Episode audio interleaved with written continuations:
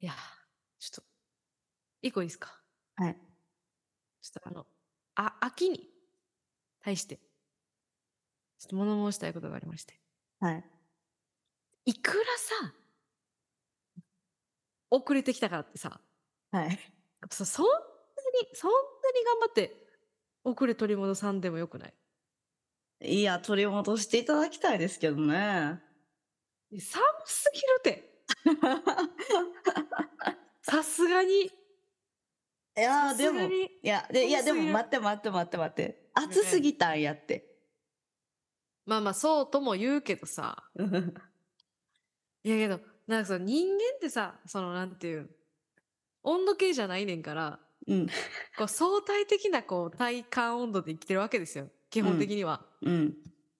だけど、それ、それを鑑みると、えいきなり寒いて。まあまあまあ。それはね、確かにね。だって、この前までさ、うん部屋の中30度超えとったやん。超えてた、超えてた。もう今23.9度やで。寒い寒い。 そう何や度もな。下がった寒いよ。うん。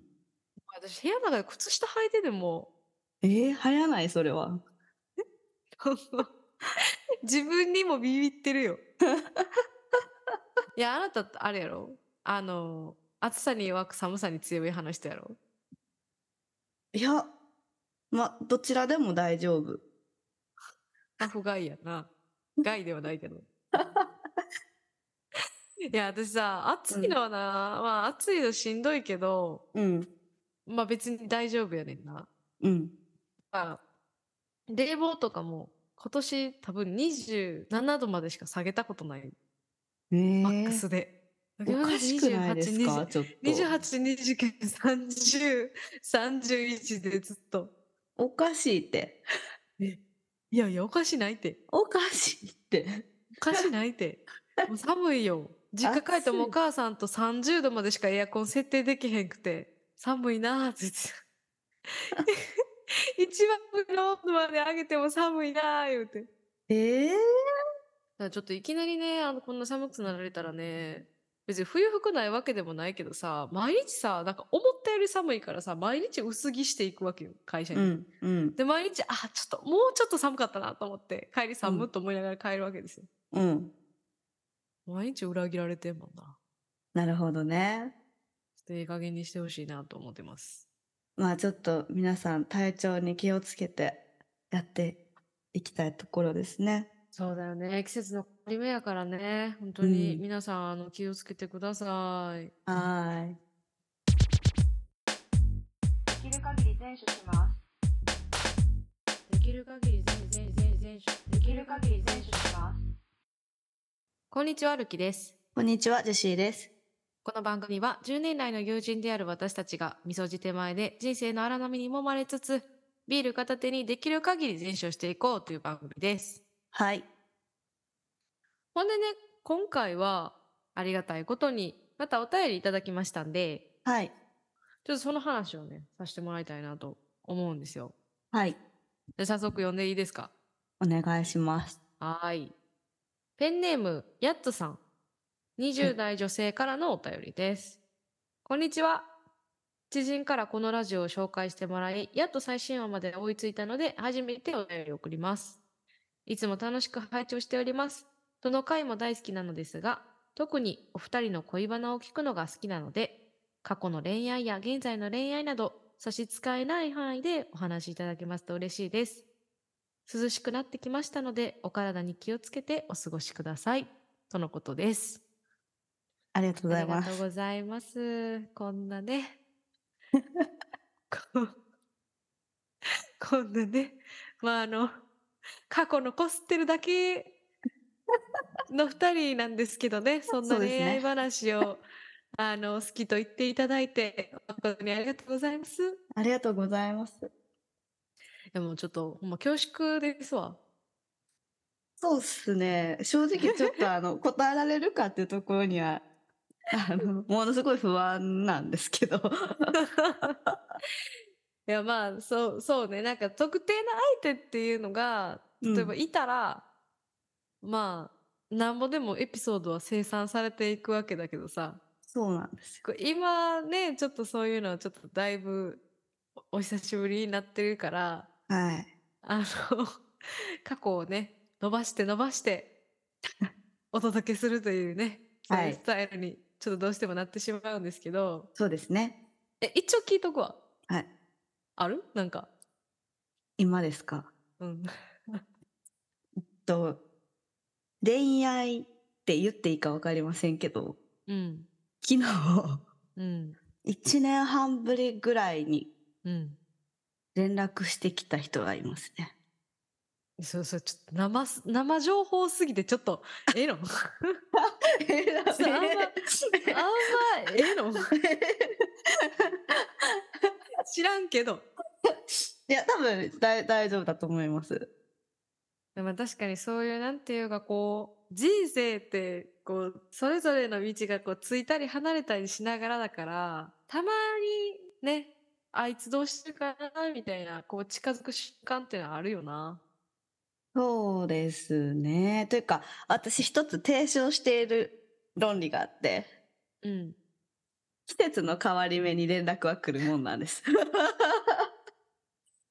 ある。それは ねせ、やろ。あります。だからそろそろ来るかなとか思ってたわけ、こちらもい。や、ウケる。いや、まあでもそれはわかるよな。なんか、いや、そう、そうですよね。私もこう、季節の変わり目が一番思い出す瞬間としては、特にこれ寒くなっていくっ季節うんて、なんか、あ、そういえば、みたいな。うん。うん。な、なぜ人は温度と心がつながってるんでしょうね。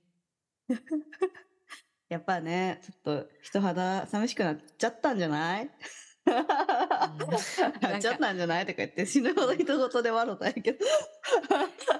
え、それはなんかその発展する系なんそれともなんかこう、あの、何年間に一回恒例のみたいな感じなんいやー発展させたい。おお発展させたいですけど、発展させるハードルは非常に高い。ー。だからジェシーさんでもこの前さ、はい。いける気がするみたいな、そろそろ動き出そうと思うみたいな言ってたやん。あ、そうそうそう。え、どうよ。え、だから来たやん、連 絡。ああ、で動 き出す。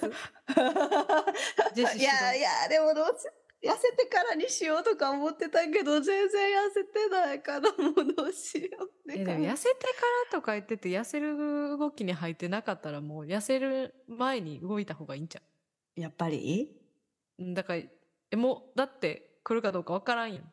うん。その発行条件はちょっと、やばいで。あいやの、まあまあ実現可能性の低いものを発行条件にしちゃうと、めっちゃハードル上がってまうから。確かにな。うん。確かにあんま確かにやめといた方がいいね。確かに確かに。うん。そうですね。え、なんか、逆にルキはあるんですか、最近。いや、 ないです。な、ない、ないですよ。ない、ないんですよ。ないんやけど、うん。なんか私一つ最近気づいたことがあったのよ。何ですかだこの前ね、私、うん携帯を買いに行ったんです。うん。で、まあ、すぐに変えようとは思ってなくて、うんまあ、機種変更、そろそろしやんななーみたいな。うで、んプ。ラーって、心斎橋歩いてたら、うん。なんかお店でめっちゃ呼び込みしてはるところがあって、うん。で見たらすごいいい条件で iPhone が買えるみたいな。うん。なったから、ぼーっと、えーいいな、これ、と思って、ぼーっと見てたら、うん店員さんパーって寄ってきあって、うん。おうちの契約どことか言って、うん。結構タメ口混じりみたいな。うん。え、もういけるいけるみたいな。めっちゃ安なんでみたいなうん。感じやって、 うん。友達かよみたいな営業やってんけど、うんなんとなく契約の条件も良かったし、うん。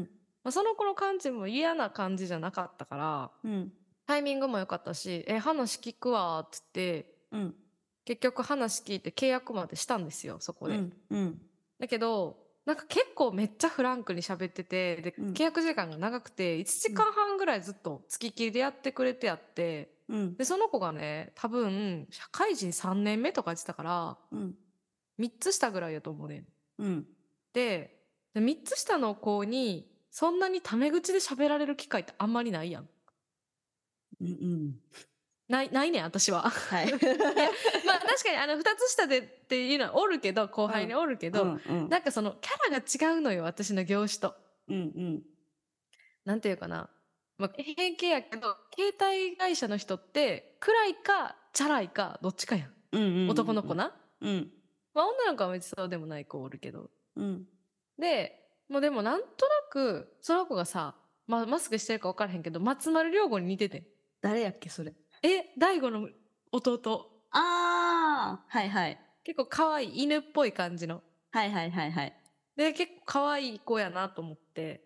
まあ、それでなんか結構フランクに喋ってくれるし、なんか可愛らしいし、仕事も結構テキパキやってくれて、うんなんかその、よく契約内容とかも理解してるから、うまくはしょってくれて、うん私としてはすごい満足な契約やったわけ。うんで、なんかその時に思ったんですけど、なんかね、年下もいいかもと思ったんですよ。おー同いと年上しか付き合ってきたことないんですけど、うんあ、年下でもいいんかもしれへんなってちょっと思いましたね、今回。うんで、これあんまりジェシーやったら分かってくれるかもしれんけど、私ほんまに世の中の男性に対して、あの、人間としてしか見てないから、うんうんこんな気持ちになることは少ないんですよ。はいはいはい。けど、なんか、ああ、って思ったのは、周りも自分もみんな、年下といえ大人になってきたからなんじゃないかなと思って。ああなるほどね。うん。もうそろそろいけんちゃうかなって。え逆にそのじゃあ若い時っていうか今よりももっとうん若々しき頃は、うんその年下が嫌だったのはなんでなん、うん逆に。やっぱり大学生の頃とかって、うん。やっぱなんか考え方、なんか甘いなとか思っちゃう やん。ああまあなんかまだ、そうまだまあ、まあまあまだそういうので気にしちゃうんやなとか。うんうんうんなんか、あ、ほんまごめんな。 ほんまごめんやけど、なんか私は、まあ前、オペラ座の怪人の話の時もしたけど、うんうん。恋愛に求めるものっていうのはやっぱり尊敬っていうのが重要なファクターやから、うんでそういう意味で、そう学生の時とかに、で、年下の子とかと、普通になんかもう好きとか嫌いとか思う前に、あ、そこで詰まってんねんなとか、これからそういうの分かるようになるよなとか、なんか普通にもうそれで恋愛対象とかじゃなかった。うん。やけなるどほどね。うんなんか社会人になって別の業界でみんな頑張りだしたら、うんうんなんかその、今そのそのステージやなとかじゃなくて、うんなんかそれぞれの、その、鍛えてきたもので、尊敬できる部分って、なんか増えていくと思うねんな。うんうんだからもしかしたら同じ業界の年下は無理かもしれん。うん。なるほどね。未だに。ああでもなんとなくわかるかもそれは。そう。うんうんけど、なんか違う業界やったら、例えばさ、営業さん、私は営業じゃないからさ、うん。営業さんのキャリア3年目の人とかやったら、うん私には持ってないものを持ってて私やったら頑張られへんやろなっていうとこ頑張ってたりするわけやん。もうんうそれはもう尊敬に値するしっうんていう感じになってきたら学生の頃の純粋な先輩はよく知ってて後輩はこれから追いつくみたいな、うなんんかじゃなくなってきてるからうん。なんかそれはそれでありなんじゃないかなってなんか思ったんですよね。はいはいはいジェシーさんははい。どっち派とかあります年上派、年下派、同い派みたいな。で下派なんですよね。年下派なんですね。はい。え、昔からいや結構そうっすね。あまあその長らく付き合ってた同い年の同級生のちょっと別れてからは年下派なんじゃないですかね。なんでなんすか なんでなんですかっていうような質問。ねいや、なんか、年上派として、うん現年上派として、うん。その年下派に、私はなんかいろいろ聞きたい。何何じゃあはいはいはいえ、どうぞどうぞ。まず、はい年下派の、え、年下やったらこれがええみたいなのありますかすべて許せるなあね。あのしんどいじゃないですか人に怒るのって。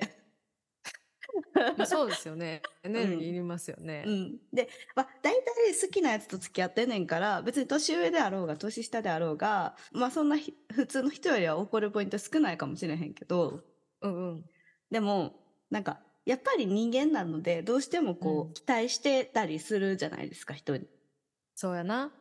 そうでその期待値が勝手に上がっちゃうんですよね年上の場合。うんうんうんうんだ。だからえーみたいななんか、なんか、別に、別に世間的に見て何の問題もないのに、自分の中で、えー、なんかそれってちょっと、がっかりやわ、みたいな風になっちゃううんことが多い。あ、年上減点方式ね。あ、そうそう、年上減点 方式。あー、年下加点方式、そうそうそ年上う減点方式か。そうそうそう。 あー、説あるな ー。説ある。せやろう。ん。うん、 確かに。うん。それがあれですかね。やっぱ年下と付き合うことの一番大きなメリットですかね。そうですね。自分が気が楽やから。うん。確かに。うん。え、年下との出会いはどういうところで出会うんですかえー、そんなんいくらでもあるでしょ、別に。い や待って待って。今自分ブーメランなの分かってる。 いやいやいやいや、いや私は言うときますけど、今まで散々いろいろ遊んで、いっぱいリストはありますんで、今。あ、そうか。私と違うもんな、そこは な。何を言う今、まあとくれ確かたかによう分からんけど。い 今、今は、あの、ないですよ、出会い。でも、別にそんなん、合コンないし、アプリもそうやし。うん。あと何まあ、その、大学4年の1年間付き合ってた子は居酒屋でナンパしたけど。あそうやねん、この人。びっくりするよな。びびまあ、びっくりしはせえへんけどさ。いや、びっくりするよな。でも、 いや、そうやねんな。えマジとは思思ったよな。 いやまあ、思うよな。まあ思いはしたな。うん。えそう、そうね。まあ、ジェシーさんやっぱ結構行動する人やから、うん。しかも、やっぱり、でも、あれかな、年上、年下の構造上、結構、ジェシーさんが積極的に行く時行くじゃない。はい。だから、それに対して、こう、男の子側も受け入れやすいというか、うん、うん。なんか、ううまく、行く側、来られる側みたいな役割分担が、なんかマッチして、こう、ハマったっていうのはあるかな。そうね。うんうんうんうん。あとその私人から命令されたりするの嫌いやしそうですね。やっぱ年上だとそうなっちゃうやんまあ人によるっていやそう、うん本当にごめんなさい人によりますけど、 うんまあ、そう人によるよ。そうそう人に人によりますけど人による。あの 別に言うこと聞くかどうかは自分次第やけどいやでもその言うこと聞かないっていうのにもまた人労力なわけああまや別にあ抗うことはできるで全然あ うんだけどそこでさなんでとか言ったら生意気にみたいな感じになるかもしれへんわけやんか。も うだるいってはみたいな。そうねジェシーさんはこうなんていうか真正面からやからそれもなんか聞こえてないふりとかいうのはできへんから そなうできへんから。できへんからなやりたくないと思った聞こえてないふりして戦うとか逃げるとかじゃなくてなんでやらなあかんねんって言って 戦い始めるからやっぱりそれはちょっと年上とは相性あんま良くないかもしれへんなそうそうそう。なんかね、こういうこととか言われたくないの。もし年上と付き合うんだったら、本当に何も、何も言ってこないはさすがにちょっと嫌かもしれへんけど、うんなんか、偉そうじゃない人がいい。あ、そりゃそうやな。なんか小言とか言ってくる人は同い年であろうが、年上であろうが、年下であろうが、なんかうるさいってなるけどな。うん、なるなる。なるなだるけ。ど、なんていうか、その年の差に対して、たまたま年の差があったっていうだけやったらいいけど、うん、その、傾斜があってこそ、自分を保てる人っているやん。うん、年下の女の子にしか行けない人みたいな。うん、うん。っていうのはそのなんていうか年上というポジションでもって今の自分っていうのを作ってるからあ、それは嫌だよ。ね。そう、でもさ、そういう、ほんま、そう、なんか、あの、もし、あの、メンズが聞いてたら、そんなことないぞって言うかもしれませんけうど、んそういう男一定数おるやん。いるよいるいる。だからマッチングアプリで年上とかに行くじゃない。うん。私は基本的に年上に行くんですよ。うん。まあ同い年でも全然いいねんけどな年下に対して苦手意識があったから、うんうんでほんまそうやねんだからだからその前述のその年下もいいかもってのは私にとって大きな一歩やってんけどはいはいはい。それぐらいマッチングアプリ年上とかばっかりとマッチするんやけど、うんまあほんまに偉そうな人多いの。いや、多いよな。偉そうっていうか偉そうにしてないと不安なんやと思うん、わかる、その感じすごく。う。うん、なだんか、から頑張ってんのあかんねんで、うんしてあげようとかおごってあげようとかうんわかんねんけど、うん。えおごってあげてんのはわかるけどおごらないと不安なんでしょっていうのは思っちゃうわけ。うん、わかるわかる。でもなんか私、多分、なんか顔に出てんのが何なのか知らないですけど、あんまりなんか、そういう男とマッチングアプリであんまりマッチしないよね。なんか、そういう男の人とたまたまマッチしてしまったとしても、うん、その日中に、多分、うわーって喧嘩なって終わるみたいな感じ。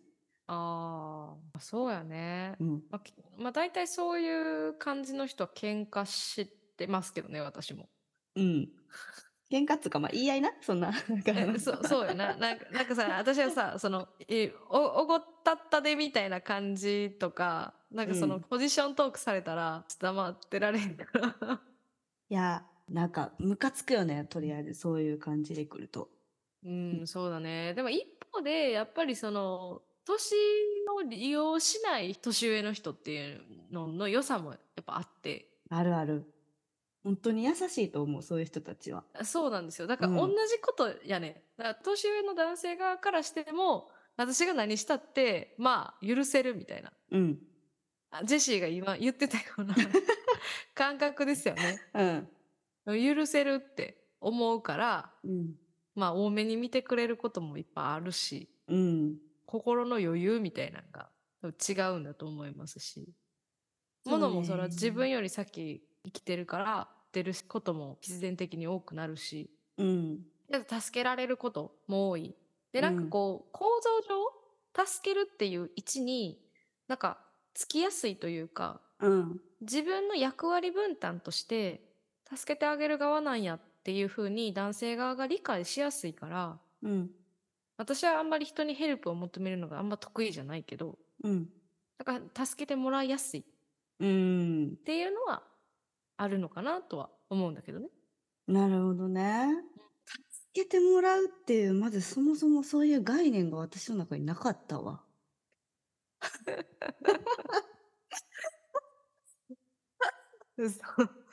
採用か。 採用か。 えー、嘘だってさ。いやいや、多分多分これは私がおかしいと思うよ。うん。 そうでしょ。だから別にそのなんていうかこう。あのえどうしようってなった時とかにさブレスト相手になってくれたりとかするっていうのも ああ。いや、ほんまに申し訳ないけど、私、うんルキ以外でまともうにんそのブレスト相手になるなんて、さらさら期待してない。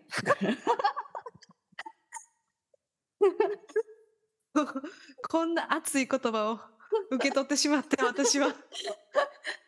いや、まあ、あと数人はおるけど、でも友達のない範囲でそれも完結してもらってるから、うんなんかその、あ、今から付き合う人に、それを自分が自主的に求めに行くのかなっていう疑問が今出てきたな。なあじゃあさじゃあさうん、その、えっと、結婚した時にさうん、もう家庭内とかで一緒に問題事を解決していかなあかんわけやんか、うん、相手とは。うん、でその時にでもやっぱり両方とも当事者としてうん。議論していかなあかんことってあると思うねんけどあると思う。うん。今までのそのジェシ今のジェシーの感じやと、うん。多分許してあげる癒してもらうみたいな関係性かなと思うねん。うんうんうんでそれの先に果たして家庭運営はあるんかっていう話うん。あー。私、許してあげるけど、許してあげへんとき、マジで許してあげへんから。あ独裁国家やねんて ダメだ、ごめんなさい。もう私、やっぱり結構向いてないと思います。でもなんか不思議なんやけどきっと話聞いてるにジェシーのお母さんもジェシーみたいなタイプなんですよ自分があいそうだいとと思う思ったもの悪いと思ったものっはっきりしてて、うん。引くとこ引く、もうとことん何も言わんけど、うん引かへんとこ絶対引かへんみたいなタイプなんですよ。うん、そうですね。なんですけどうん、自身のお父さんに対して、もう完全に受け入れてるような。うん、いけれてる。ジェシーのお母さんはもうほんまにジェシーのお父さんの方針に対してそうってサポートするに徹してるような感じやね。うん。ということはジェシーも自分でこいつやと思ってもう納得したら一生受け入れるモードに入る可能性はあるなと思ってて。ありますね、それは。うんだからもうこいつの言うことやったら私はこいつの夢を全力でなんか叶えるために動くねみたいなうん。になりそうやから、うんまあ、ジェシーが家庭を作るとしたらその道でしょうな。そうですね。うん、すごいと思うよそのなんかこの人に惚れた男に一生ついていくみたいな、ねえ。そのなんていうん腹のきついくくり 方。ちぎち の。いや尊敬するなと思って、ううちの夫夫うちの両親の夫婦関係とは全く別物やから。そうやなちょっと違う。うんやっぱりうん。でもだから、まあだからいろんななパートナーのあり方がありますけど、ありますけど、いや、私もね、もうちょっとね、年下解禁したいなと思います。うん。あの別にいいね行くとかじゃなくて解禁します。 はい。一緒の予防線張ってごめん。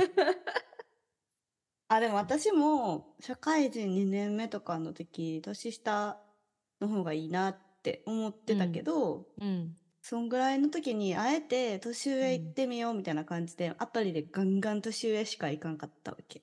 うんうんで、まあ年上と付き合うこともできて、うん。うん。総評として年下がいいってなった。あーね。